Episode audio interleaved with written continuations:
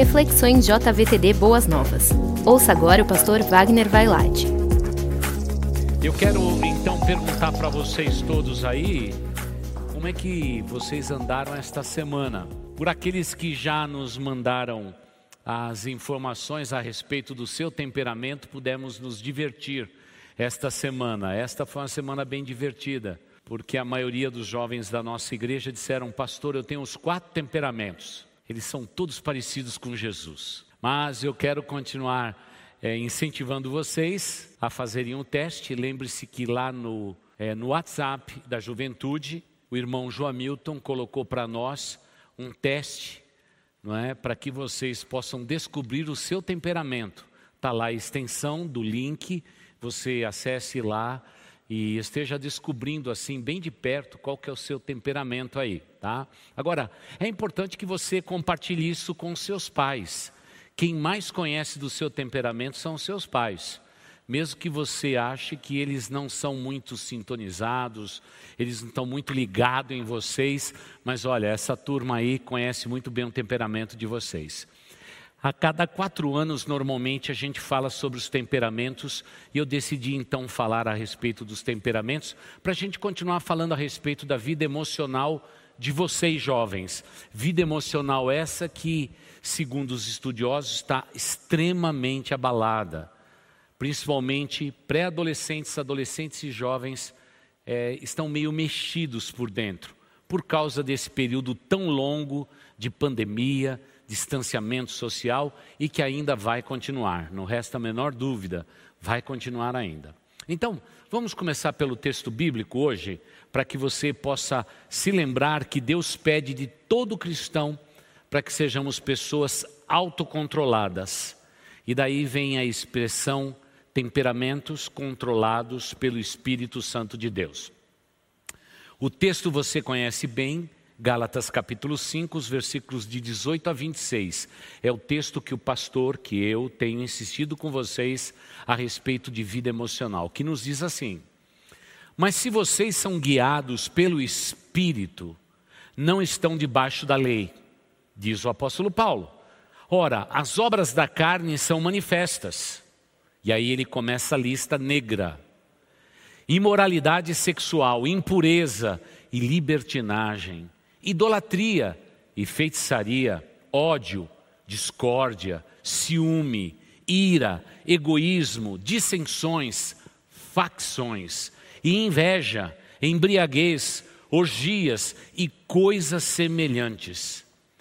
Diz o apóstolo Paulo: Eu advirto vocês, jovens, como antes já os adverti, que os que praticam estas coisas não herdarão o reino de Deus. Mas o fruto do Espírito é. Então, veja a diferença. É, quando ele fala a respeito das obras da carne, são e ele faz uma lista. Agora ele fala do fruto do Espírito, como se fosse um fruto como uma mexerica, cheia de gominhos. O fruto do Espírito é amor, alegria, paz, paciência, amabilidade, bondade, fidelidade, mansidão e domínio próprio. Contra estas coisas não há lei. Os que pertencem a Cristo Jesus, e eu sei que você pertence a Cristo Jesus, vocês já crucificaram a sua própria carne, com as suas paixões e os seus desejos e suas inclinações. Então, diz o apóstolo: se vivemos pelo Espírito, andemos também pelo Espírito, não sejamos presunçosos, provocando uns aos outros e tendo inveja uns dos outros. Gálatas capítulo 5, os versículos de 18 até 26. Como temos afirmado já há meses, nós temos dito que no edifício espiritual que somos, Deus tem o desejo de fazer crescer em nós a imagem de Jesus Cristo. Ou seja, o objeto de trabalho de Deus, o que está na mente de Deus, é nos fazer semelhantes a Cristo Jesus. E como Ele faz isso? Através do Espírito Santo que nos foi dado. E se você é a habitação do Espírito Santo de Deus, você tem que permitir que Deus faça e construa esse edifício espiritual. Naturalmente, é mais fácil ah, o primeiro andar, o segundo andar, mas quem sabe lá no último andar é mais difícil fazer chegar material lá em cima, a gente construir nos, nos edifícios mais elevados. E é por isso que a gente fala a respeito do domínio próprio. É o andar mais superior da edificação que Deus tem permitido fazer em sua vida tão preciosa. É por isso que estudar um pouco a respeito dos quatro temperamentos é muito importante para nós. Começamos, não é? Lá atrás com Hipócrates. Agora vamos então é, tentar atualizar um pouquinho mais esta lista, tá bom? E eu vou pedir, já que nessa semana a gente possa produzir banners falando sobre os aspectos positivos e negativos desses temperamentos, tá bom? Então vamos começar pelos sanguíneos. Os sanguíneos. Os aspectos positivos são pessoas comunicativas, pessoas destacadas, entusiastas, afáveis, simpáticos. Talvez você diga, pastor, eu sou muito simpático. Talvez você seja um sanguíneo. Companheiro, pessoa que gosta de estar cercada de amigos. Compreensivo, crédulo. Aliás, o sanguíneo acredita em quase tudo que se fala, não é? Colocou na internet, para ele é verdade. Os aspectos negativos são pessoas volúveis, pessoas indisciplinadas, pessoas impulsivas, fazem tudo no repente, barulhentos. Você tem alguém barulhento aí na tua casa? Vai analisando. Inseguro, egocêntrico, exagerado. E a respeito disso eu falei no sábado passado. Mas medroso. Então, vamos fazer aí a, a conta, tá bom? Para você é, dar uma olhadinha aí nessa lista. E eu já pedi, nós vamos publicar, tá bom? Depois a Camila vai, vai colocar tudo isso bem facinho para vocês.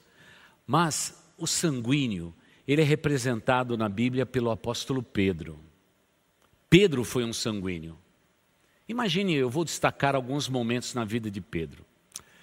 Pedro um dia estava lá no Monte da Transfiguração, e esse para mim é o grande momento de Pedro. Ele está lá, Deus se manifesta naquele monte, como já temos ensinado deste púlpito para você. E quando é, Pedro vê ali Moisés, Elias, o, o próprio Deus dizendo: Este é o meu filho amado, ele não teve dúvida. No lugar de ficar bem quietinho, ele pede a palavra. Ele diz: Posso falar? Senhor, ah, esse lugar é maravilhoso. Vamos construir aqui cabanas. A cabana principal é para vocês. E a gente fica ali atrás da pedra mesmo, só contemplando tudo isso. Deus tinha acabado de falar: Este é o meu filho amado, a ele ouvi. Mas quem é que pode fazer um sanguíneo diante de algo estrondoso ficar quieto? Não tem jeito. Você se lembra de Pedro no momento da crucificação de Jesus? Jesus disse: Eu vou para Jerusalém e serei maltratado e perseguido. Pedro disse: Senhor, ninguém vai encostar o dedo em você. Se preciso for, eu vou morrer. E Jesus disse: Pedro, você não é tudo isso que o teu temperamento tenta dizer. Você vai me negar, Pedro. Que dureza, hein? Para vocês que estão aqui, imagine esse momento na vida de Pedro. Não foi fácil. Não foi nada fácil. Você se lembra logo depois que Pedro tentou cumprir tudo isso, né? Quando é, os soldados de Caifás chegaram para prender Jesus, Pedro pegou uma espada e cortou a orelha de Malco. E a gente sabe que ainda bem que Pedro era pescador, não entendia de armas. Eu até acho que ele queria acertar bem no meio da cabeça de Malco, acabar com Malco. Aí ele acabou, como era ruim de espada, cortou a orelha. Pessoas impulsivas têm os seus valores, os aspectos positivos, ninguém pode tirar. Pedro foi uma bênção nas mãos de Deus. Naturalmente, depois do Espírito Santo, quando ele foi transformado, ele se torna o Pedro segundo o coração de Deus, a tal ponto de escrever nas suas cartas: Amados, filhinhos, é com amor genuíno que eu vos amo. Era um outro Pedro, ele foi transformado. Eu e você precisamos ser transformados nos nossos temperamentos. E essa é a caminhada da nossa vida. Esses são os desafios. Mas daqui a pouquinho eu vou explicar por quê. Vamos conhecer outro personagem é, da Bíblia, esse era colérico, o apóstolo Paulo. Vamos para os aspectos positivos. Todo colérico é enérgico, firme, resoluto, independente, otimista, prático, eficiente, decidido, líder, audacioso. Esses são os aspectos positivos de um colérico. Colérico é líder natural, não tem jeito, não tem como sucumbir. Eles estão à frente. Talvez por serem de fato enérgicos e resolutos, já têm uma alta capacidade de liderança. Mas tem aspectos negativos que não são muito grandes, mas são sensíveis são intolerantes, principalmente com as pessoas mais fracas. São vaidosos, autossuficientes e extremamente insensíveis com o próximo. Bom, nesse aspecto aí negativo aí a gente já vê que todo colérico precisa mudar. Porque não adianta ser resoluto, enérgico, se você é insensível, você não será um grande líder. Por isso, a gente pode perceber isso na vida de Paulo. Paulo, quando ainda era Saulo, e vocês se lembram muito bem daquilo, Saulo simplesmente, quando ouviu falar de Jesus de Nazaré, e que tinha uma multidão de pessoas seguindo ele, e que ele se dizia o Messias, algo tão venerável e venerado para os judeus, você sabe o que o apóstolo Paulo fez. Ele pediu cartas, autorização dos magistrados e dos principais da sinagoga em Jerusalém e disse: Eu vou prender, e se preciso for, vou apedrejar todos esses infames, insolentes seguidores de Jesus de Nazaré. Ele era um bom líder, resoluto, mas insensível, até cruel. E no dia que o primeiro cristão martirizado foi apedrejado, lá estava Saulo, que ainda não era o Saulo de Deus, Paulo de Deus, era simplesmente o colérico Saulo. Tanto é que o troféu, as vestes desse bom homem, foi colocado aos pés de Saulo, como alguém que dizia: Você fez tudo certo. Ah, querida igreja, como os temperamentos precisam ser transformados, como nós necessitamos desta transformação. Então, Talvez você diga, pastor, eu sou enfesado, colérico, brigo com todo mundo, arrumo encrenca, mas eu quero dizer que você está numa igreja para ser transformado. Todos nós estamos. Por favor, deixe Deus moldar a sua vida e transformar o seu temperamento. Vamos para o próximo, claro que eu estou falando resumidamente, irmãos. Você sabe, quando estudamos né, sobre o temperamento, passamos nesta igreja, por exemplo, um período de seis meses estudando temperamentos, nas quartas-feiras. Melancólico. O ilustre melancólico aqui é o nosso nosso bom amigo Moisés, melancólico. Mas vamos ao aspecto positivo. Pense em Moisés, habilidoso, minucioso, sensível. Ó, só de dizer isso aqui, e mais perfeccionista, você sabe por que ele provavelmente tem escrito Jó e os cinco primeiros livros na Bíblia nessa ordem. Primeiro Jó e depois os cinco primeiros livros da Bíblia. Esteta, tem os valores estéticos excelentes. Idealista, leal, dedicado. Moisés foi isso tudo. Mas Moisés também foi, no aspecto negativo, egoísta, amuado, emburradinho, pessimista, teórico, confuso, antissocial, crítico, vingativo. Olha só, é, quando a gente vê essa lista, parece que a de Paulo é pequenininha, mas é mais cruel, né? E por último, inflexível. Quando a gente olha para Moisés, a gente vê claramente isto, não é? tanto no aspecto positivo como negativo. Ele é usado como exemplo com os estudiosos. E, e todo melancólico são poetas, são artistas, são escritores, são pessoas que têm a arte em primeiro lugar. Moisés era assim, nós sabemos disso. Só pelo fato dele ter provavelmente perguntado a Deus sobre Jó, sobre os mistérios da criação, a gente já percebe esses valores estéticos tão fundamentais e tão poderosos na vida de um homem como ele. Mas você sabe que ele teve lá os seus momentos difíceis e que dá para ver claramente o seu temperamento. Por exemplo, quando ele viu alguém sendo injustiçado, ele fez justiça com a sua própria mão, calculista demais. Ele fez tudo pensado.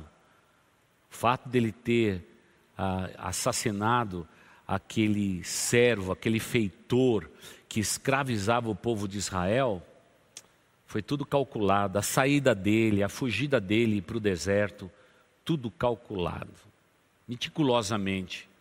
Está lá, sem dúvida nenhuma, esse melancólico que examina todos os detalhes e vê todas as possibilidades. Introspectivo demais e são pessoas que quando pressionadas faz o errado. Vocês se lembram claramente que ele nem entrou na terra prometida porque pressionado pelo povo, ele já não aguentava mais a pressão. Melancólicos são assim eles são extremamente, quando pressionados, eles fazem coisas absurdas, como a gente vê aqui nessa lista, que não é nada fácil, né? Problema. Talvez você seja uma pessoa assim, chore quando sofre, mas por outro lado tem um lado cruel que quer fazer justiça com a sua própria mão. Você não tem nenhuma dificuldade de pedir pena de morte para quem quer que seja porque no seu sentido de justiça, você quer que a justiça seja feita de maneira urgente. Mas naturalmente, a lágrima são as companheiras desta turma toda, e Moisés naquele dia não foi diferente. Ele olhou para o povo e disse: Vocês estão me pressionando tanto, que Deus pediu para que ele ordenasse, ele desse uma palavra de ordem para uma pedra para que ela brotasse água. E ele foi lá e pegou o cajado e espancou a pedra. Na verdade, eu acho que todo melancólico, quando fica com raiva de alguém, não esquece fácil e gostaria de pegar um cajado e fazer como Moisés. Ao invés de ordenar alguma coisa, na verdade, bater bem forte na cabeça de alguém. Bem, nós temos aqui os artistas e temos alguém aqui que, se não for moldado por Deus, pode fazer um grande estrago, mesmo sendo tão sensível e derramando tantas lágrimas. Vamos para o fleumático. A figura do fleumático é, entre outros da Bíblia, Abraão. aspectos positivos dos filhos de Abraão aí, os fleumáticos: calmo, cumpridor, eficiente, conservador, prático, líder, diplomata e bem-humorado.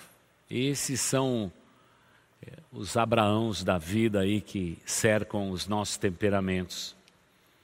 Esses são os aspectos positivos, não é?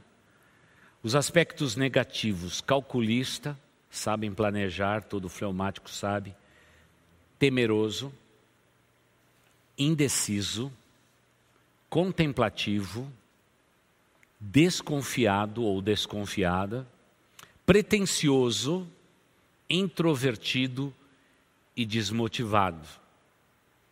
Eu sei que tem uma turma que está assistindo Gênesis aí e sempre perguntou para o próprio Deus como Moisés, desculpa, como Abraão, não é, estando no Egito, pôde pedir para Sara, sua esposa, para se passar como sua irmã, porque ele sabia da fama dos faraós. Um colérico morreria ele e a esposa. Fleumático não. Fleumático gosta de viver a vida e se puder dar um jeitinho, dá um jeitinho. E foi o que Abraão fez. Tanto é que Sara passou grandes apuros na corte de Faraó, até que tudo foi revelado. Até que tudo foi revelado.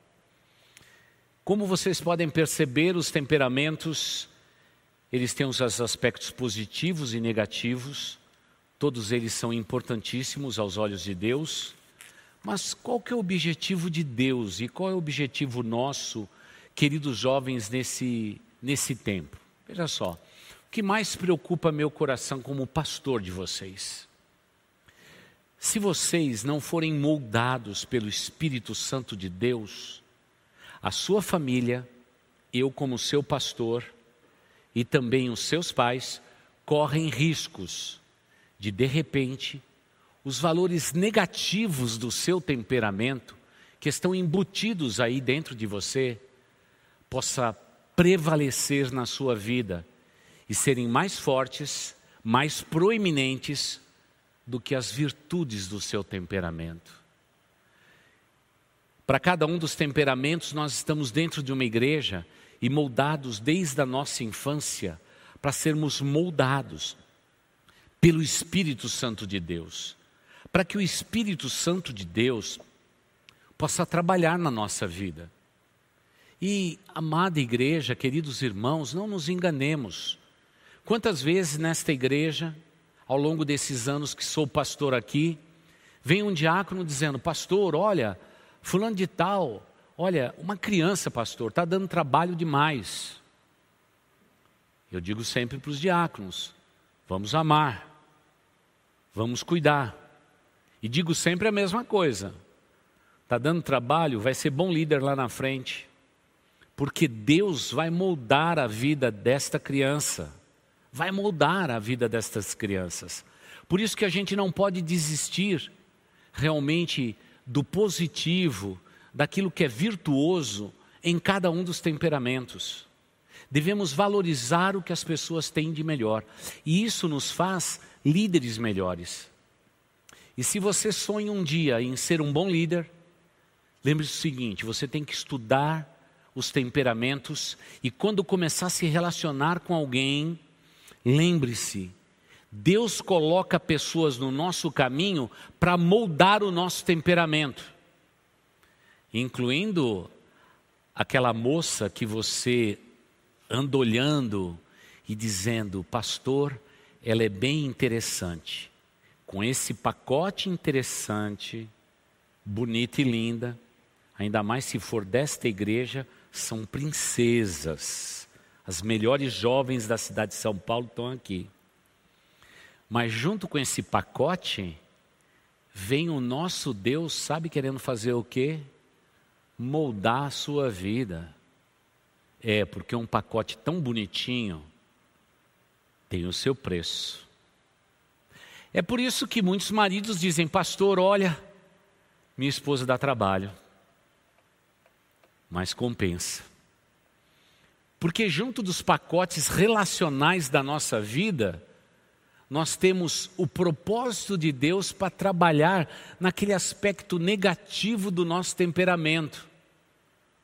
Agora, é claro, fica um pouco mais difícil para os temperamentos que estão no alto do relógio, sanguíneos e coléricos, porque sanguíneos e coléricos não gostam de aprender lições dos outros temperamentos já fleumáticos e melancólicos, que estão na parte de baixo do relógio, estes já são mais fáceis de ouvir e querer aprender.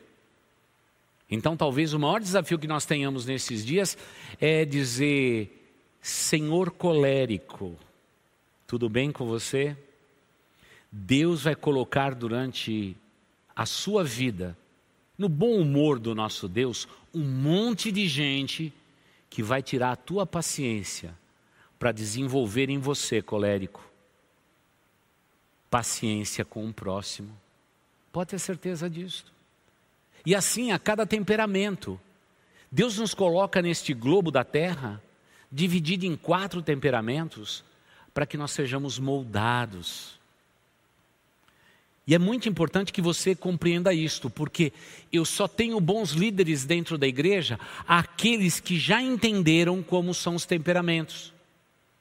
Porque quando eles trazem os seus relatórios, eles dizem assim: Pastor, está aqui escrito aqui, olha, eu tenho cuidado da, da, juventude, eu tenho cuidado da vacinação, eu tenho feito isso e aquilo, pastor, tenho esta dificuldade com esse irmão, com aquele irmão, olha, aqui saiu fogo, aqui saiu briga, aqui foi essa confusão e tal. E eu digo sempre para eles: como é que você tem tratado das pessoas que não pensam como você? Eu tenho tratado com amor, pastor, com paciência, porque nós estamos todos aqui para crescer. Estes são os bons líderes. Porque líder não é chefe.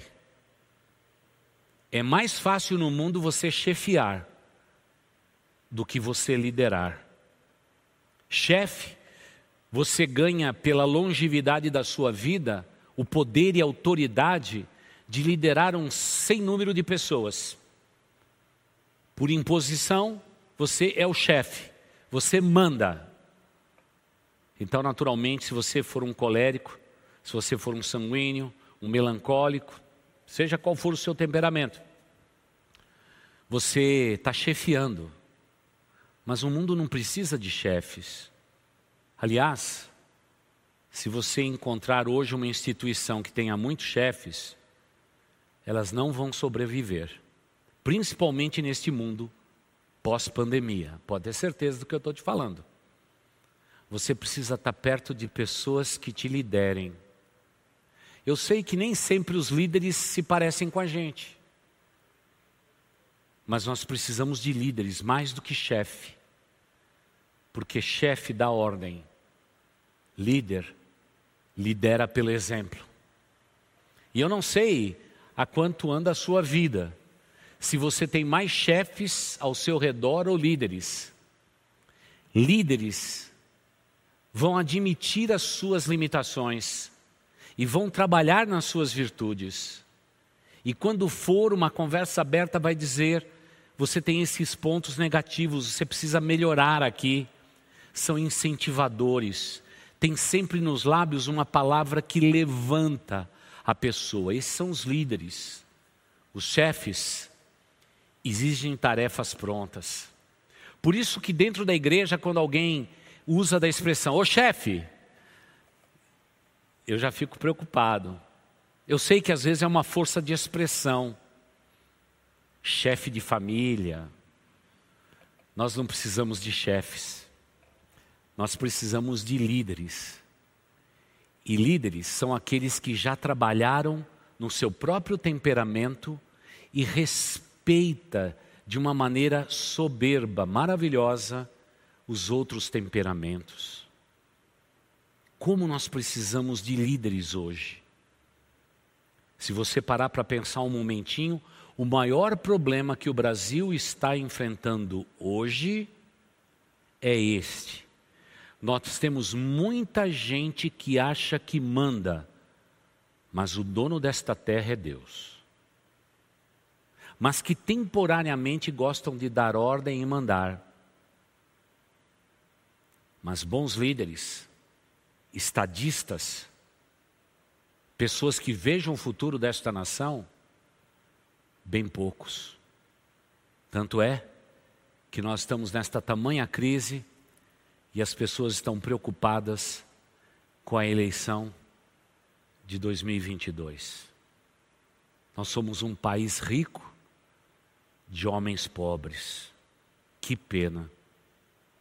O que essa nação precisa depois da vacina, talvez seja entender o que é temperamento, para aprendermos a nos relacionar, a realmente trabalhar nas fraquezas do próximo em amor, amando o nosso próximo como a nós mesmos, respeitando cada ser humano da maneira com que eles são.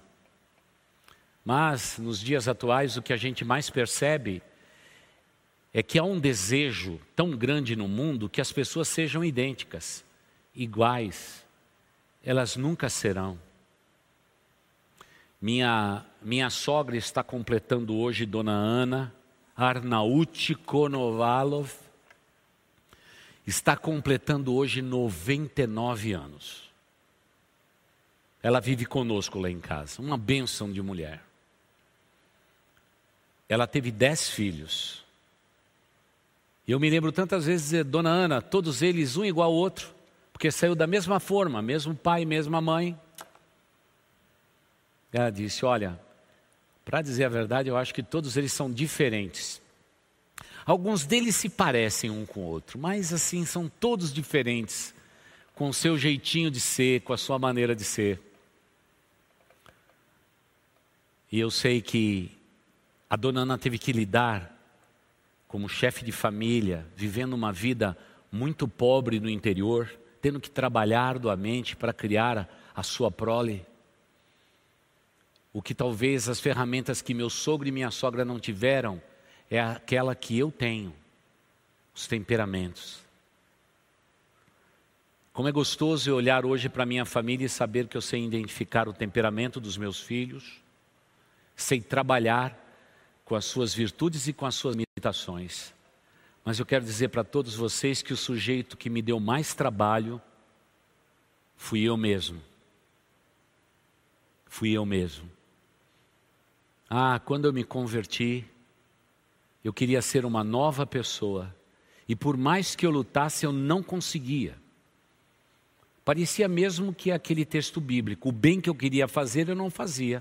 Mas o mal que eu não desejava fazer, esse eu fazia espalhando tudo para todo lado.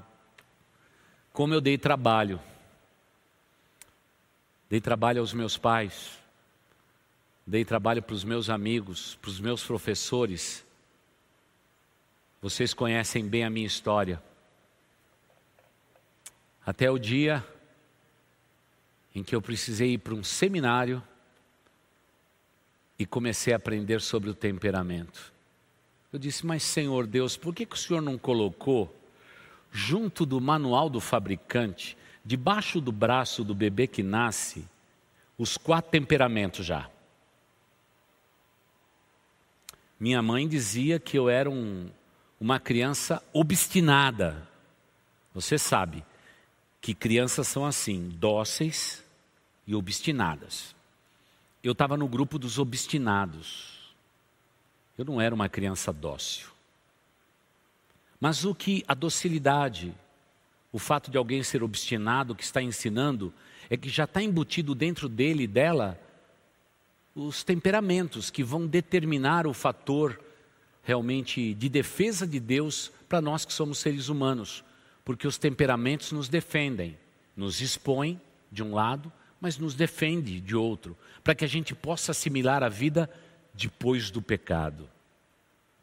Por isso é importante falar para a nossa juventude que para vocês serem líderes do futuro, vocês precisam aprender sobre os temperamentos. Isto vai dar uma dimensão de conforto para vocês inacreditável.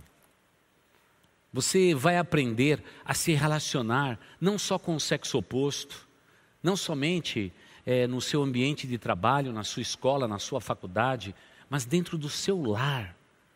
Você vai descobrir coisas importantes em que você diz: olha, estas são coisas que eu devo melhorar, estas são coisas que até que eu faço bem, e eu preciso valorizar na minha vida, como quem diz na linguagem de vocês, eu preciso maximizar as minhas virtudes e minimizar os meus defeitos. Isto vai tornar vocês pessoas melhores. E eu não tive ninguém que me ensinou esta lição. Eu aprendi sozinho na biblioteca do lugar onde eu estudei no meu seminário. Devorei todos os livros, porque eu mesmo me achava uma grande interrogação: quem eu sou? Você imagina? Eu já estava num seminário e eu tinha crises existenciais profundas, do tipo, como vocês gostam de tipificar, do tipo. Eu perguntava para Deus, Senhor, como que eu sou salvo, redimido, minha vida está em ordem, estou num seminário, mas ainda eu não sou feliz. Porque eu estava no primeiro ano do seminário e não me considerava uma pessoa feliz. Porque o meu temperamento não deixava de modo algum que eu pudesse visualizar quais eram as virtudes e qual era o aspecto negativo, porque eu não tinha consciência disso. Mas o dia que eu abri aqueles primeiros livros que ainda eram em espanhol, a gente tinha uma luta para aprender espanhol, vivia com o dicionário de espanhol para aprender uma outra palavra, porque a maioria dos livros de teologia naquele tempo no Brasil, eles eram principalmente em alemão, inglês e espanhol. Que luta foi aquela? Mas pouco a pouco eu comecei a descortinar quem eu de fato era. E, e quando eu coloquei na lupa os meus defeitos, do meu temperamento, eu disse: quem é que pode me amar? Quem é que pode me amar e me compreender? Porque eu sou muito complexo. Talvez você esteja perguntando, pastor, qual que é o seu temperamento? Eu sou colérico sanguíneo. Terrível. Mas aí vem Deus na sua infinita bondade e me dá um companheiro de quarto, que foi a minha velha no tempo de seminário, que era o quê? Igualzinho a mim? Não. O oposto. O oposto.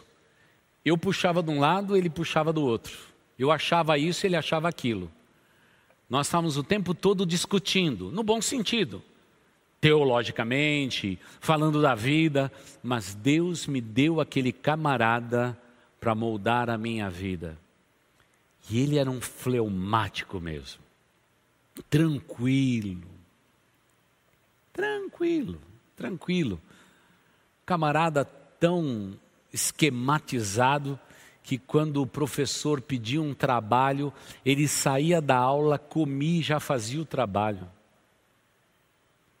E eu precisava trabalhar muito, eu deixava sempre lá para o fim, o meu lado sanguíneo deixava lá para o fim. Ah, no fim eu dou um jeito nisso tudo. Como sofri, como sofri. Então deixe perguntar, você é alguém realmente salvo, redimido? Lembre-se, você está na tua família, você está no teu trabalho, você está no teu colégio, você está inserido nesta igreja, porque Deus quer usar de todas essas ferramentas para moldar o seu temperamento. Abra os teus olhos e contemple aquilo que Deus quer fazer na sua vida. E o que Deus quer fazer na sua vida é bom, é bom.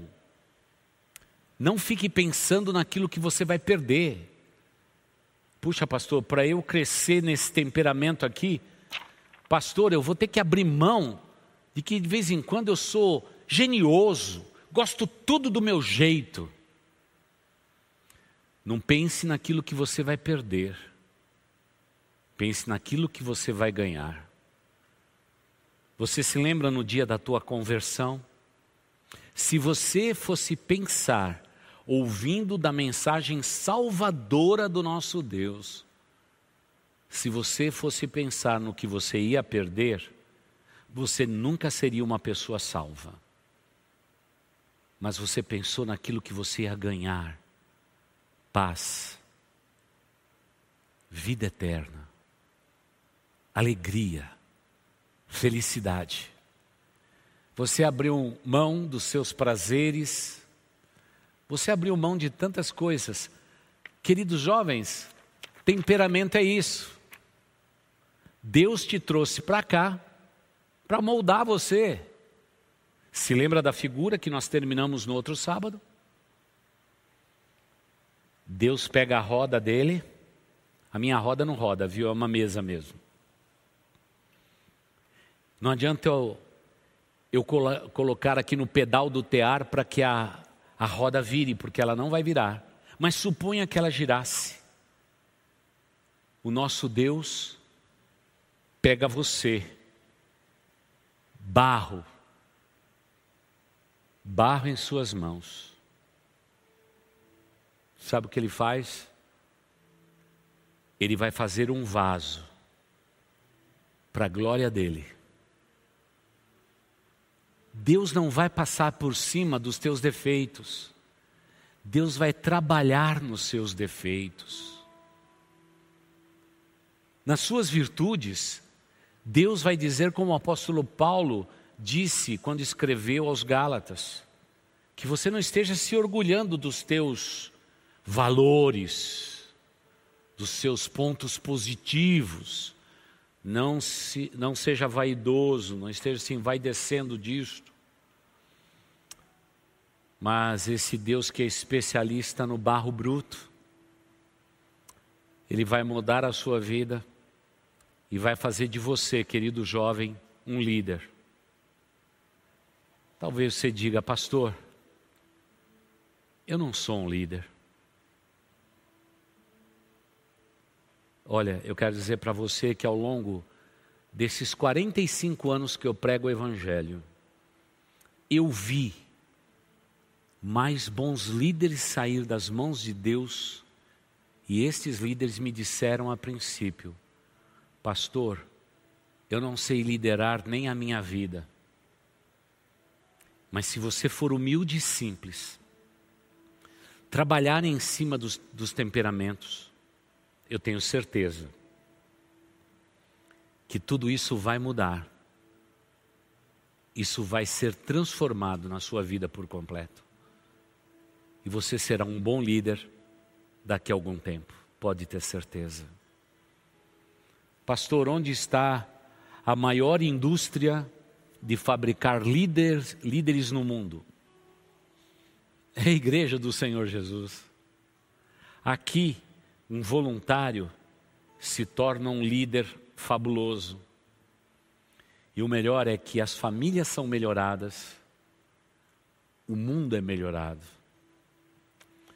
Por isso, querido jovem, vamos continuar Sempre quando eu voltar aqui, nesse ano vamos falar da sua vida emocional. Mas eu espero de coração que você tenha os seus temperamentos transformados. O que eu era, eu não sou. De vez em quando, parece que meus temperamentos voltam, voltam fortes. Mas é naquele momento é que o próprio Espírito de Deus diz: não é por aí. Nós já caminhamos desertos e em breve entraremos na terra prometida. É no deserto é que Deus forja os seus líderes. É na tempestade em que Deus obtém os melhores marinheiros, até os capitães dos navios. Parece que deserto tempestade e pandemia têm um poder incrível de nos moldar para a glória de Deus. Deixa eu orar. Deixa eu orar com você. Ó oh Deus, somos tão frágeis, somos tão pequenos, ó Deus Altíssimo. O Senhor nos criou e nos separou desde o ventre das nossas mães com os nossos temperamentos. Somos alguma coisa mais proeficiente dos temperamentos e um segundo temperamento um pouco mais ameno. Mas é isso que nos define emocionalmente. Pai de amor, não permita que teu Espírito Santo esteja só cuidando do lado espiritual da nossa vida mas que teu Espírito Santo tenha o poder, a autoridade de trabalhar também nos nossos temperamentos. Molda-nos, ó Deus, molda-nos, ó Deus, molda-nos, ó Pai, é o que nós mais precisamos. E por isso oramos e fazemos esta oração em nome de Jesus. Amém. Você ouviu o podcast Boas Novas? Não se esqueça de seguir nosso canal para ouvir mais mensagens que edificarão a sua vida.